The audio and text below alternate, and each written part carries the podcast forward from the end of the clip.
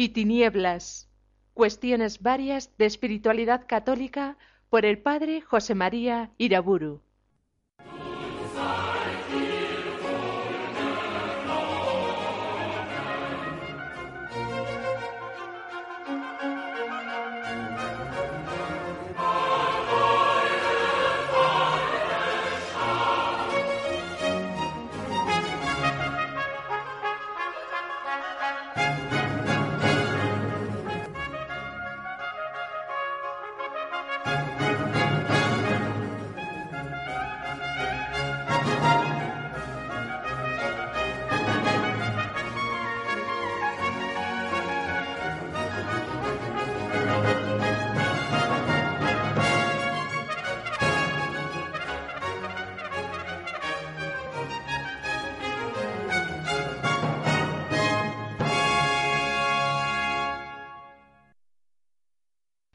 En el nombre del Padre, del Hijo y del Espíritu Santo.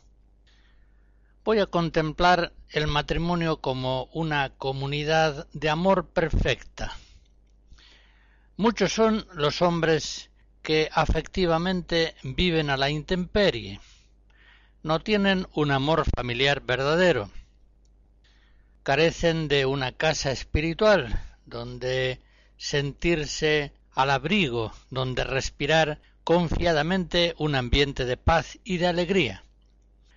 Eso explica el gran atractivo que la familia cristiana, bien unida en el amor, alegre y con frecuencia numerosa, ejerce sobre todos, sobre otros matrimonios, sobre ancianos, sobre niños y lo mismo sobre fieles que incrédulos. Todos se encuentran en la familia cristiana, realmente una anticipación de la vida celestial.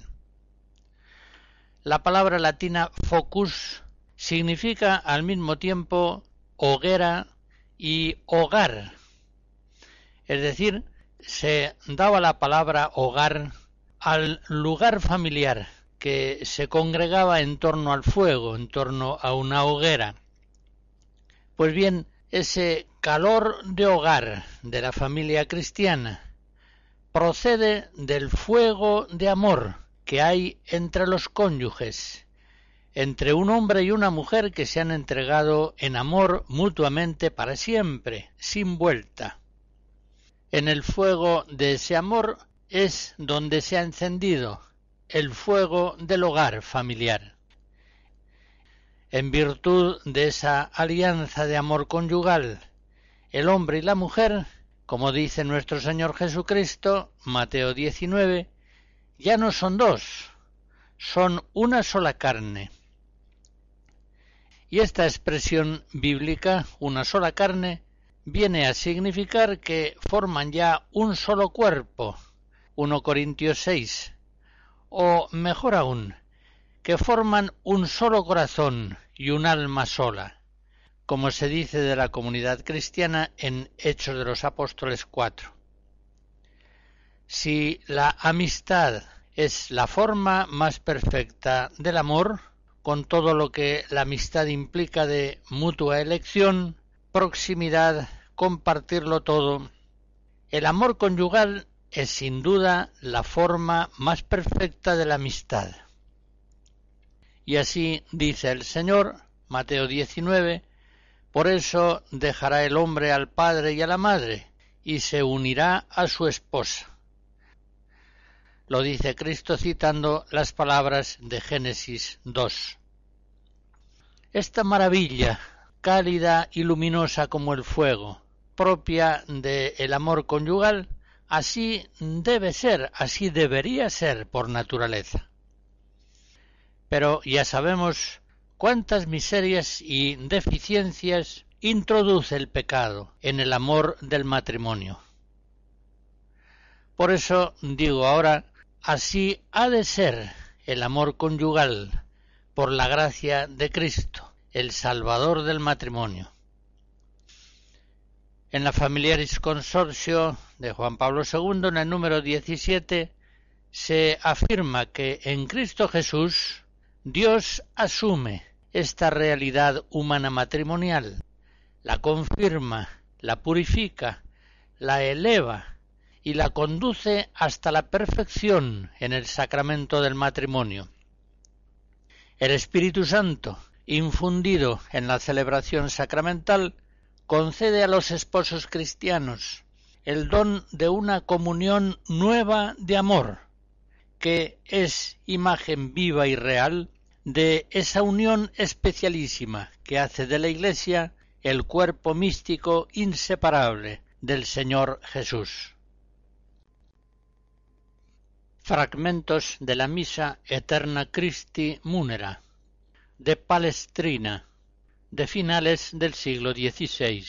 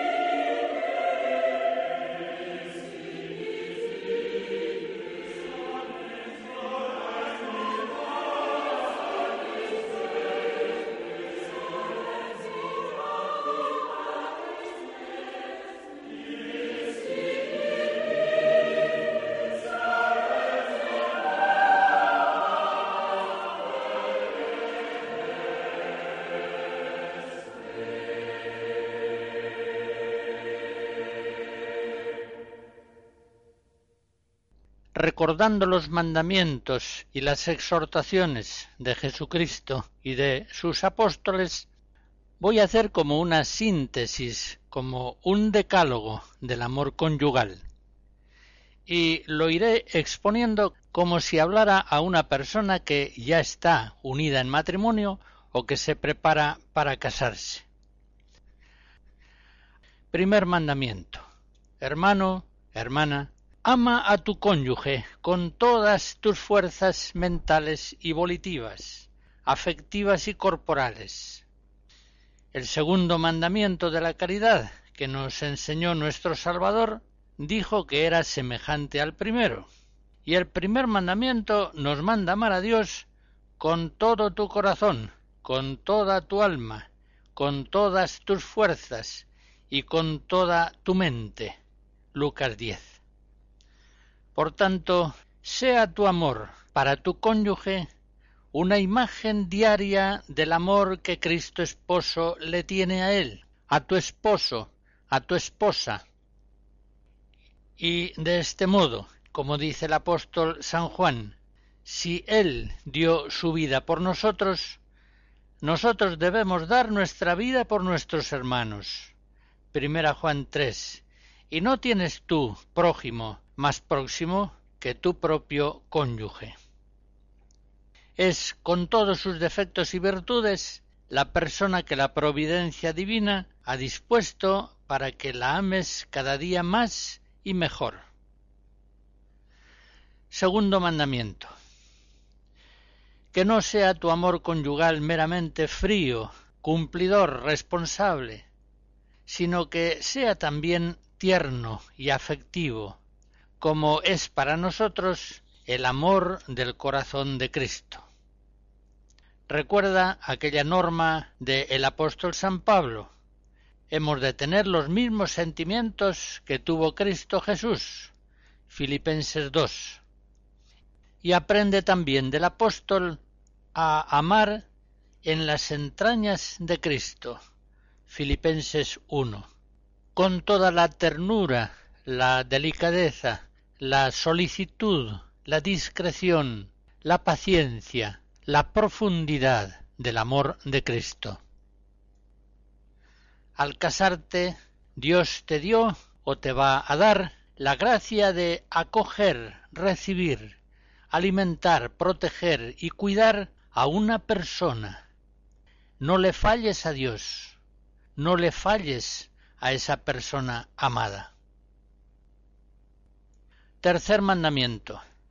Nunca ofendas a tu cónyuge, ni en lo más pequeño, ni de palabra, ni de obra, ni tampoco de pensamiento, y menos aún delante de los hijos o de extraños. Si te enciende la furia, el interior, por lo que sea, retírate, date un paseo, vete a rezar, o si lo prefieres, golpea tu cabeza contra la pared. Pero no te desahogues nunca hiriendo a aquella persona a quien más amor debes. No inviertas el orden de la caridad. No te muestres afable fuera de casa, guardando tu mal genio para los tuyos.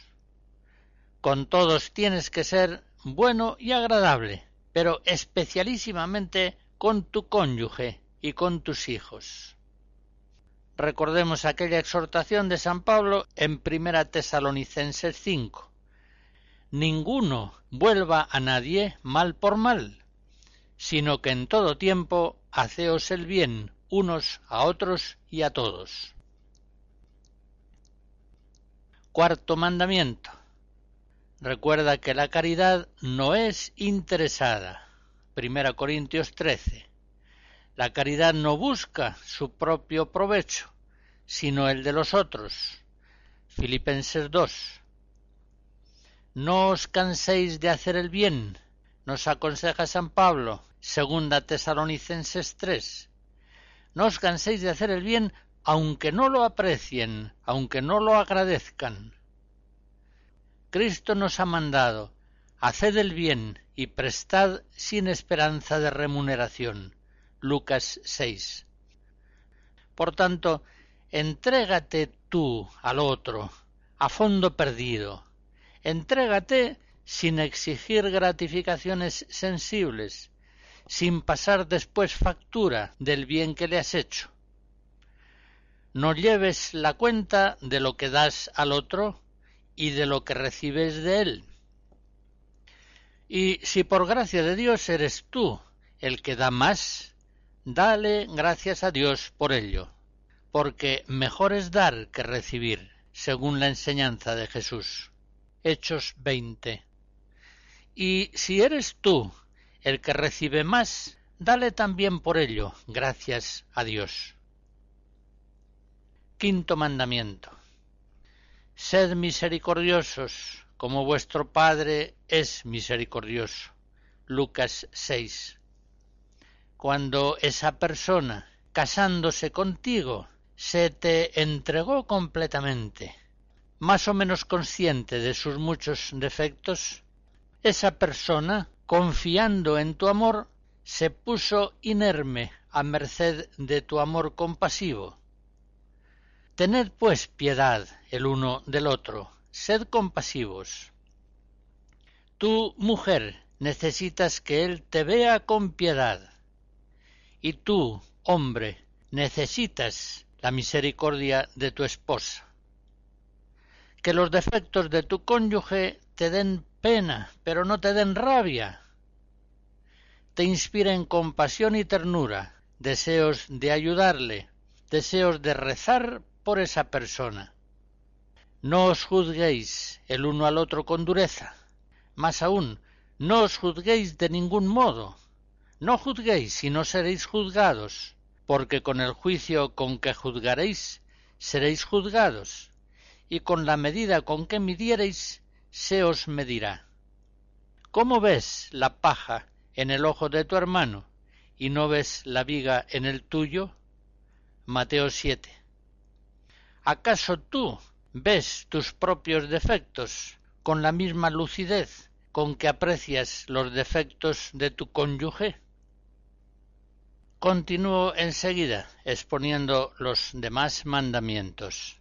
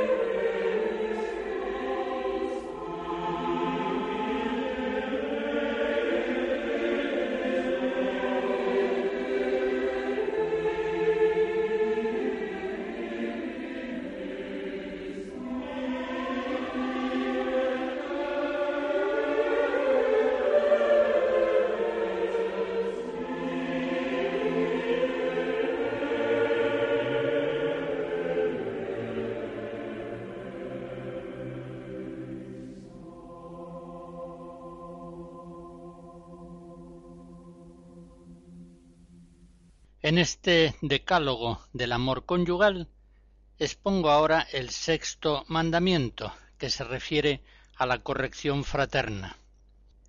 Es indudable que la corrección fraterna de la cual nos habla Jesucristo en Mateo 18 es una gran obra de caridad. Es indudable que por ella los esposos han de ayudarse mutuamente en el camino de su perfeccionamiento espiritual. Por ejemplo, puede uno al otro decirle en una ocasión hemos de ayudar al niño más en sus estudios. No le riñas con tanta dureza.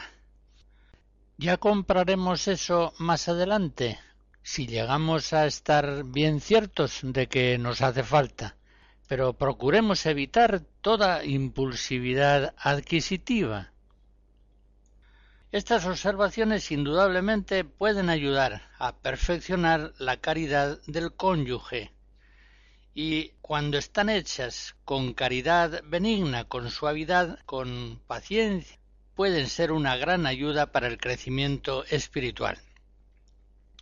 Con todas esas correcciones mutuas, los esposos se han de ayudar el uno al otro frecuentemente rezando el uno por el otro siempre, pero también con estas correcciones fraternas que indudablemente pueden contribuir a limar aristas, a corregir aspectos defectuosos del carácter, a terminar con costumbres inadecuadas, sencillamente a configurarse más a Jesucristo. Pero, hermano, hermana, que tu corrección conyugal nunca sea un desahogo de tu indignación.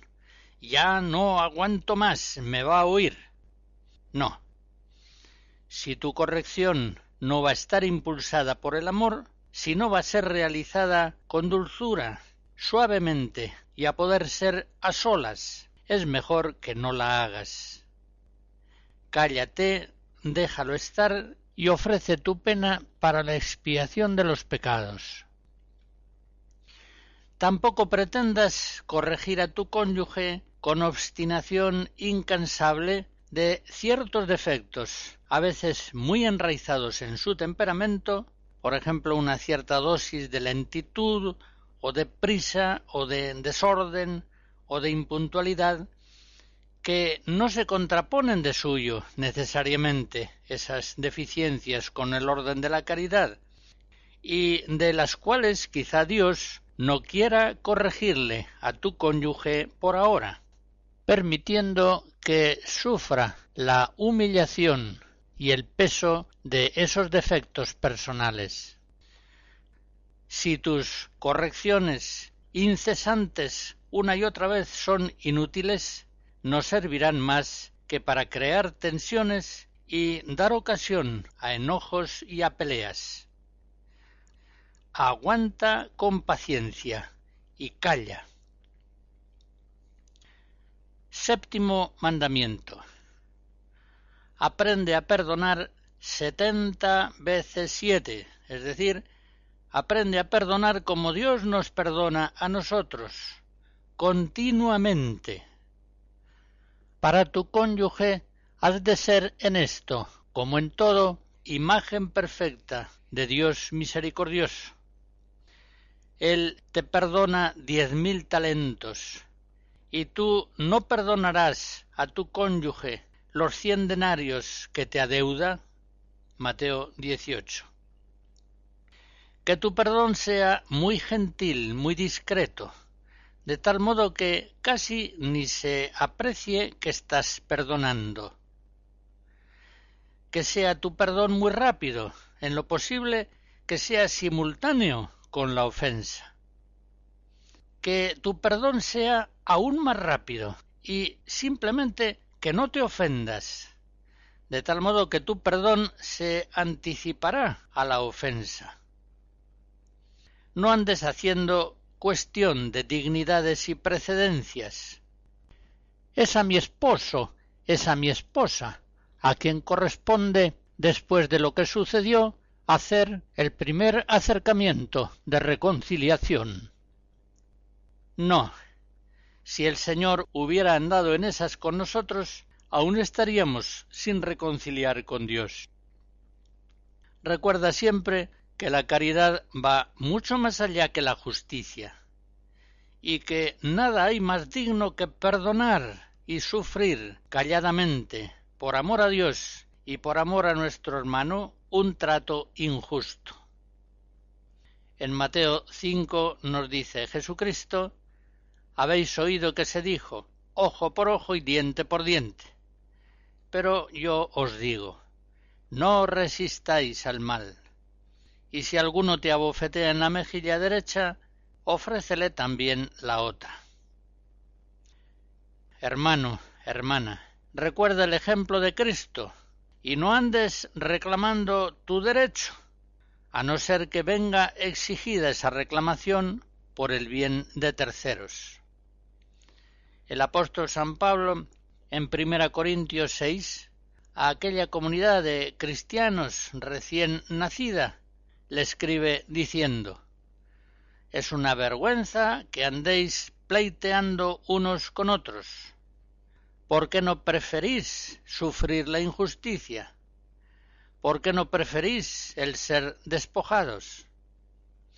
Y la misma doctrina da San Pedro en su primera carta, capítulo 2, cuando dice Agrada a Dios que por amor suyo soporte uno las ofensas injustamente inferidas pues para esto fuisteis llamados, ya que también Cristo padeció por vosotros, y os dejó ejemplo para que sigáis sus pasos. Aprovechen ustedes todas estas frecuentes ocasiones que ofrece la vida conyugal para poner en práctica con la gracia de Dios estas altísimas normas de vida.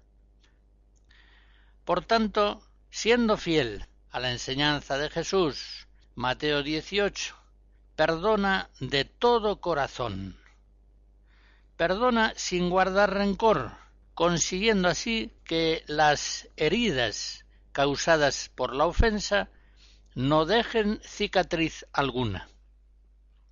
Procuren no guardar en la memoria las ofensas recibidas, no sean coleccionistas de ofensas, que el fuego del amor conyugal reduzca a cenizas las ofensas recibidas y que ese mismo amor aviente esas cenizas en forma definitiva. En fin, novios y esposos, como exhorta San Pablo en Efesos 4, sed unos con otros bondadosos, compasivos, y perdonaos unos a otros, como Dios os ha perdonado en Cristo. Octavo mandamiento. Sed serviciales el uno con el otro. En Génesis 2 leemos que la mujer fue creada por Dios para que el hombre tuviera en ella una ayuda semejante a él. Y también hemos de entender que él ha de ser para ella una ayuda semejante y solícita. Ten siempre como un honor servir al otro, servirle siempre que puedas, lo mismo en sus necesidades personales, laborales, domésticas, que en aquellas que son necesidades físicas o afectivas. Haz con tu cónyuge lo mismo que hizo Cristo, que siendo Dios tomó forma de siervo, Filipenses 2. Y no vino a este mundo a ser servido, sino a servir y a dar su vida en redención de muchos. Mateo 20. Tú no has venido al matrimonio tanto a ser servido como a servir. Y cuanto más generosamente te des, te entregues al otro, más le ayudarás al otro a darse amorosamente a ti. No andes tampoco en esto llevando cuentas, y entrégate al servicio del otro y de los hijos ilimitadamente, sin otros límites que los de la prudencia o los de tus propias fuerzas.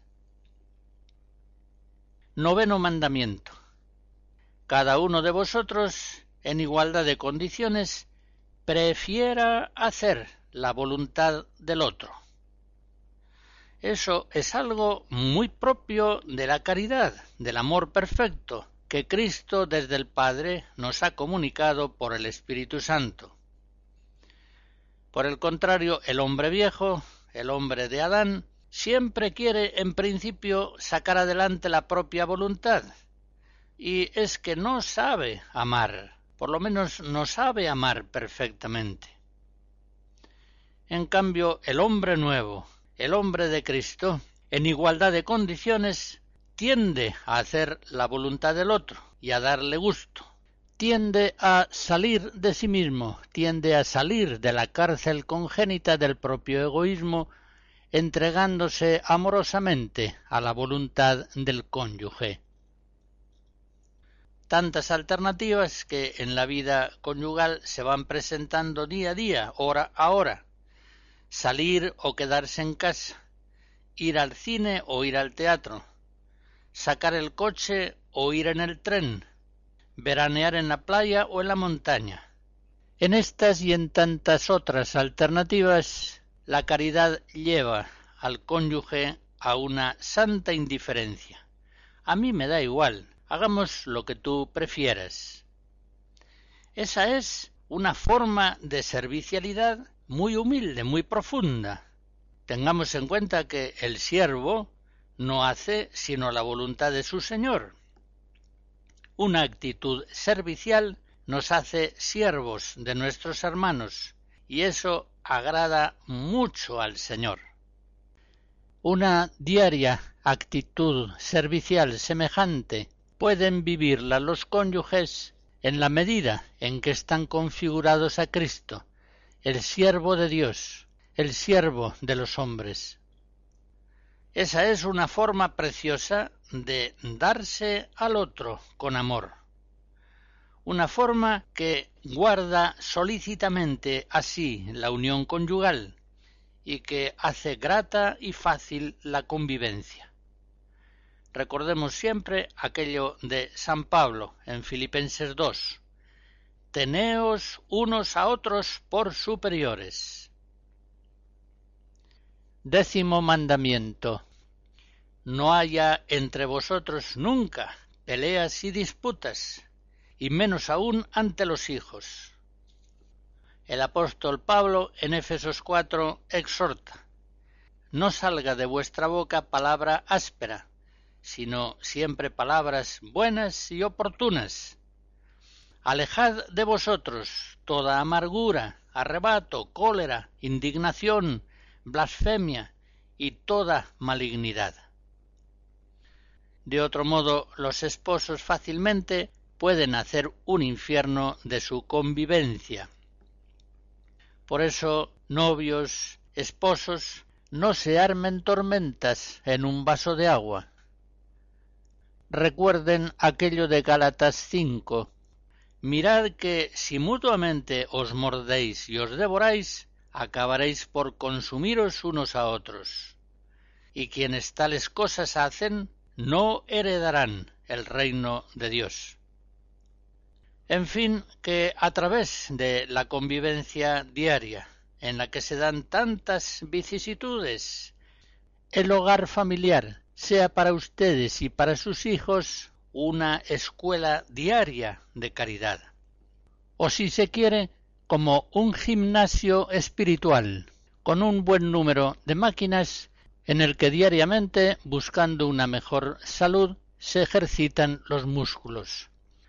La palabra virtus, virtud, significa fuerza.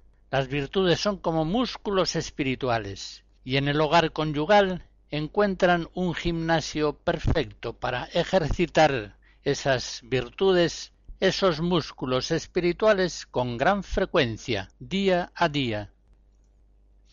Que todo, absolutamente todo, les vaya sirviendo día a día, minuto a minuto, para crecer en la abnegación y en la perfección de la caridad, ya que, como dice San Pablo en Romanos 8, Dios hace concurrir todas las cosas para el bien de los que le aman.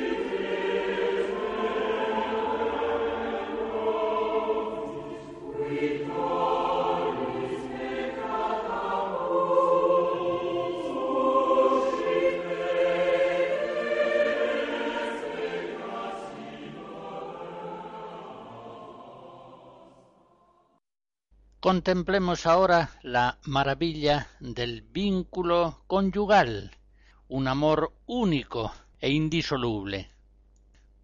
Cuando Jesucristo Salvador baja del cielo compadecido de la miseria humana y entra en este mundo, encuentra un matrimonio que está terriblemente falsificado por el adulterio, por divorcios, poligamias, concubinatos, de tal modo que hasta en el mismo pueblo elegido, Israel, se ha perdido la noción del matrimonio auténtico, aquel que desde el principio estableció el Señor, el Creador, un matrimonio monógamo, indisoluble. La ley de Israel ya desde antiguo prohibía el adulterio, pero en la práctica venía a permitirlo, ya que por la dureza de los corazones humanos, la ley mosaica toleraba el divorcio y la posible unión subsiguiente. En el Deuteronomio 24 leemos que si uno se casa con una mujer y luego no le agrada, porque descubre en ella algo vergonzoso, le escribirá el acta de divorcio y poniéndosela en la mano la mandará a su casa. En tiempos de Jesús, esta tolerancia del adulterio era en Israel muy amplia.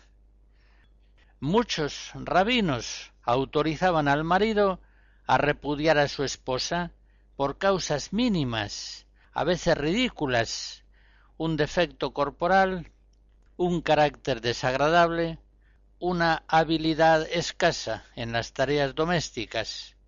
Cualquier causa era suficiente para romper un matrimonio por medio del repudio.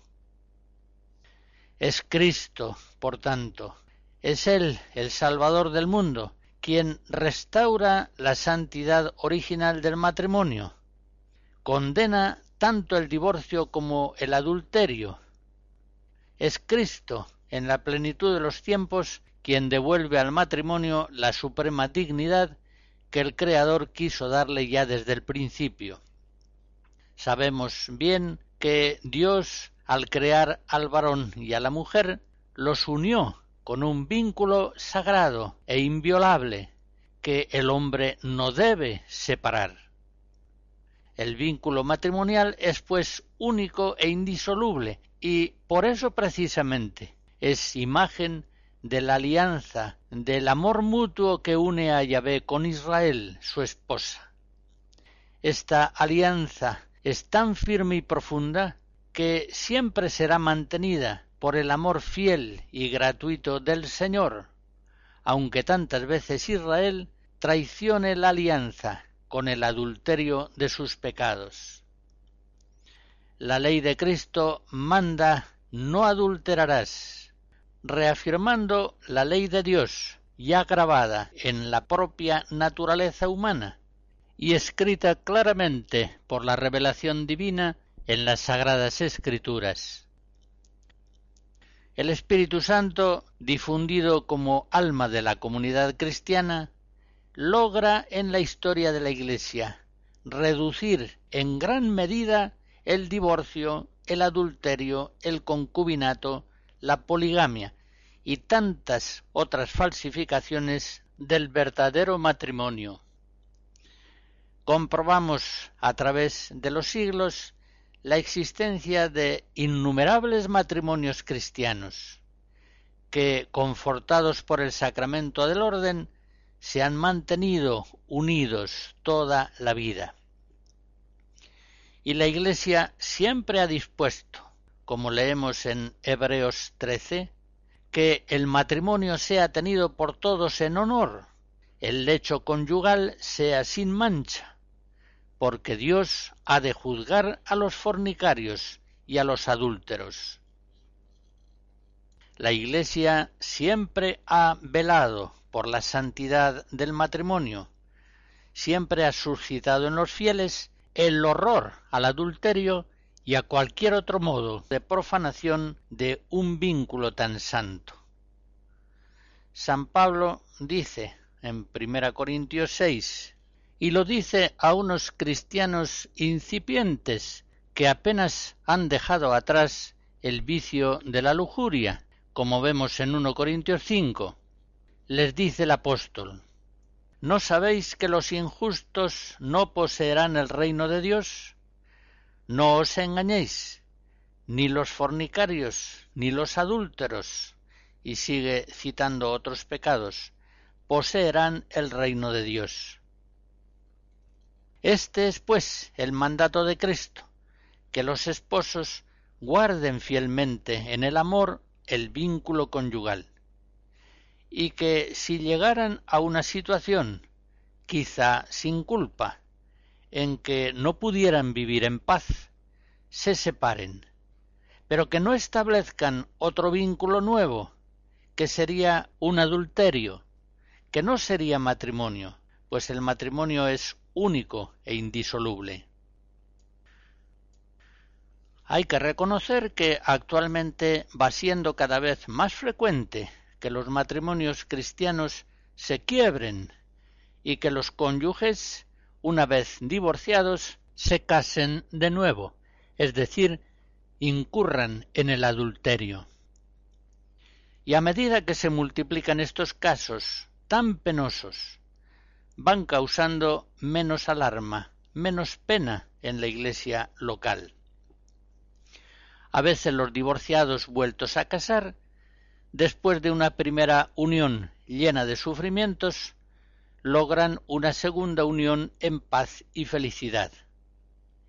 Y cuando esto es así, para sus familiares y amigos es muy grande la tentación de justificar la nueva unión, llevados por un falso amor compasivo después del calvario que pasó, se merecía la felicidad que ahora tiene. De este modo, quienes viven en adulterio ven confortadas sus conciencias por tantas personas de su estima, que en uno u otro grado aprueban una relación que Dios reprueba gravemente el adulterio. Y lo que es más terrible, no faltan los sacerdotes infieles de la Iglesia, que toleran también estos adulterios, que los aprueban a veces, e incluso en algunos casos hasta llegan a recomendarlos. Recuerdo un caso concreto. Hace ya bastantes años, estando en Chile, supe que un joven casado se había visto abandonado por su mujer, que se fue con otro dejando a su esposo como recuerdo una niña. Era un buen cristiano, un cristiano muy asiduo a su parroquia y permaneció durante algunos años solo con su hijita, manteniendo fielmente su vínculo conyugal. Pues bien, supe que un día el párroco, que por cierto no era chileno, era centroeuropeo, a este joven le dijo tienes mucha vida por delante y así solo con tu niña no puedes seguir. Tú tienes derecho a procurar la felicidad. Búscate una buena mujer y reconstruye tu vida. Es imposible que Dios te pida seguir viviendo sin mujer quién sabe cuántos años más. El joven, dejándose engañar, por este mal sacerdote, es decir, dejándose engañar por el padre de la mentira, se casó de nuevo, vivió muy feliz y en paz, y como decía aquel párroco siniestro, su matrimonio era uno de los mejores de la parroquia. Ahí tenemos a un sacerdote que estimula a uno de sus feligreses a quitarse la cruz de encima, a desobedecer al Señor, a establecerse en el adulterio con buena conciencia. Es un horror.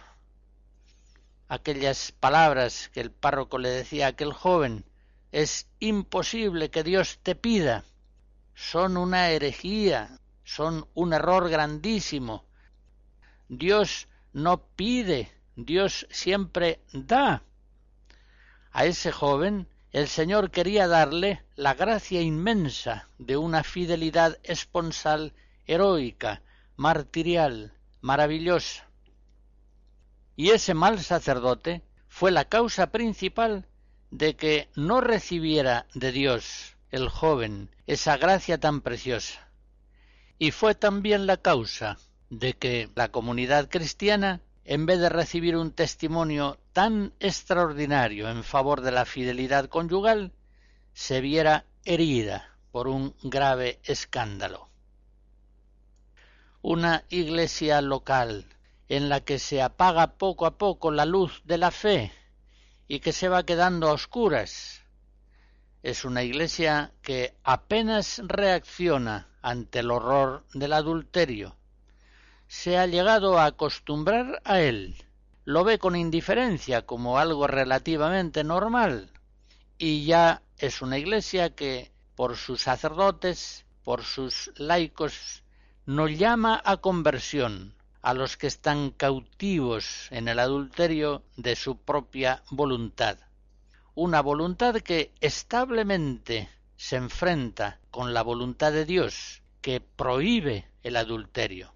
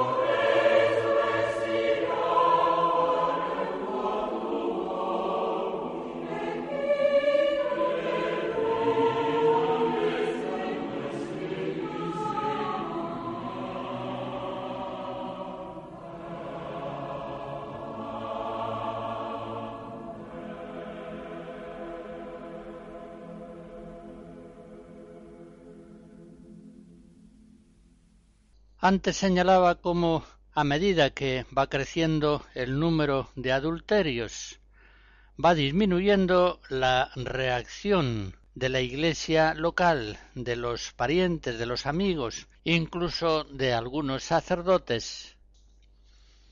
A los cristianos que viven en adulterio no les llega frecuentemente una llamada a la conversión. Quizás sea porque la predicación del matrimonio verdadero lleva consigo el martirio, como lo vemos concretamente en el caso de Cristo y del Bautista. Los rabinos expedidores de libelos de repudio odian a Jesús, entre otros motivos porque Cristo prohíbe esa práctica afirmando que es contraria a la ley de Dios. Cuando vemos en Mateo 19 que unos fariseos le preguntan a Jesús para tentarle si es lícito repudiar a la mujer por cualquier causa, ciertamente entendemos que están tratando de hacer odioso a Jesús ante el pueblo, hacerle odioso por la exigencia de su santa doctrina sobre el matrimonio indisoluble. Son ellos, los rabinos, los fariseos, son ellos principalmente los que llevan a Cristo a la cruz. Y en el caso de San Juan Bautista sucede algo semejante. El primer martirio evangélico se produce justamente porque el profeta reprueba en público el adulterio del rey Herodes. No te es lícito tener la mujer de tu hermano. Marcos 4. Pues bien, Juan el Bautista sabía perfectamente que, predicando la malicia del adulterio, su incompatibilidad con la verdad del matrimonio y con la voluntad divina se estaba jugando la cabeza, y sin embargo predica la verdad del matrimonio reprobando absolutamente el adulterio. Y le cortan la cabeza, como era de prever. Ahí tenemos un caso ya en los umbrales de la nueva alianza, en el que un hombre muere mártir por la verdad del matrimonio y concretamente por la denuncia del adulterio. ¿Por qué Juan el Bautista osaba decir en público al rey Herodes no te es lícito tener la mujer de tu hermano? ¿No sabía el profeta que esto podía costarle la cabeza? Lo sabía perfectamente, pero quería dar a Herodes la palabra de Dios, que le llevara a conversión y que al mismo tiempo alejara del pueblo el escándalo de un pecado tan grande. ¿Qué impulsaba esa denuncia suicida del Bautista? ¿Qué le impulsaba, el odio o el amor? Indudablemente, el amor. Tanto amaba el Bautista al rey y al pueblo que quiso darles vida, diciéndoles la verdad, bien consciente de que proclamarla iba a ser muerte para él. ¿Puede haber un amor más grande a los hermanos? Sólo el amor hace posible al hombre transmitir la verdad de Dios a sus hermanos. Esta es la clave para entender el misterio de Cristo, de su Evangelio, de su muerte, de su resurrección y de su condición de Salvador del mundo. Esta es la misión de la Iglesia en el mundo. Esta es la vocación martirial de todos los cristianos, especialmente de los sacerdotes continuar la misión de Cristo, que ha venido al mundo para dar testimonio de la verdad y así salvarlo. Pues bien, viniendo a nuestro tiempo, el horror a la cruz, unido a la pérdida del temor de Dios, ya no se cree en la posibilidad de condenación, es lo que permite a los cristianos adúlteros permanecer en su pecado, establecerse en una situación que es abiertamente contraria a la voluntad de Dios. Y ese horror a la cruz, esa pérdida del temor de Dios, es también, sin duda, la causa principal de que esos adulterios se vean rodeados de un silencio más o menos cómplice por parte de tantos laicos cristianos e incluso a veces de tantos sacerdotes. Pero también en ese silencio implícitamente aprobatorio de situaciones de adulterio actúan como causas algunas doctrinas falsas que señalaré con el favor de Dios en la próxima conferencia.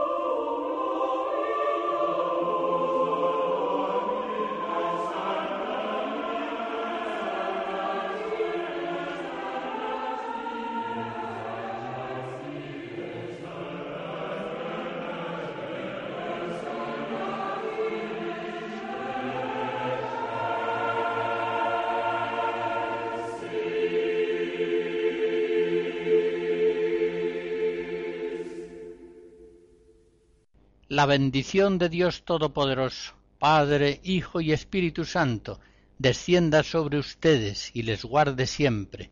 Amén.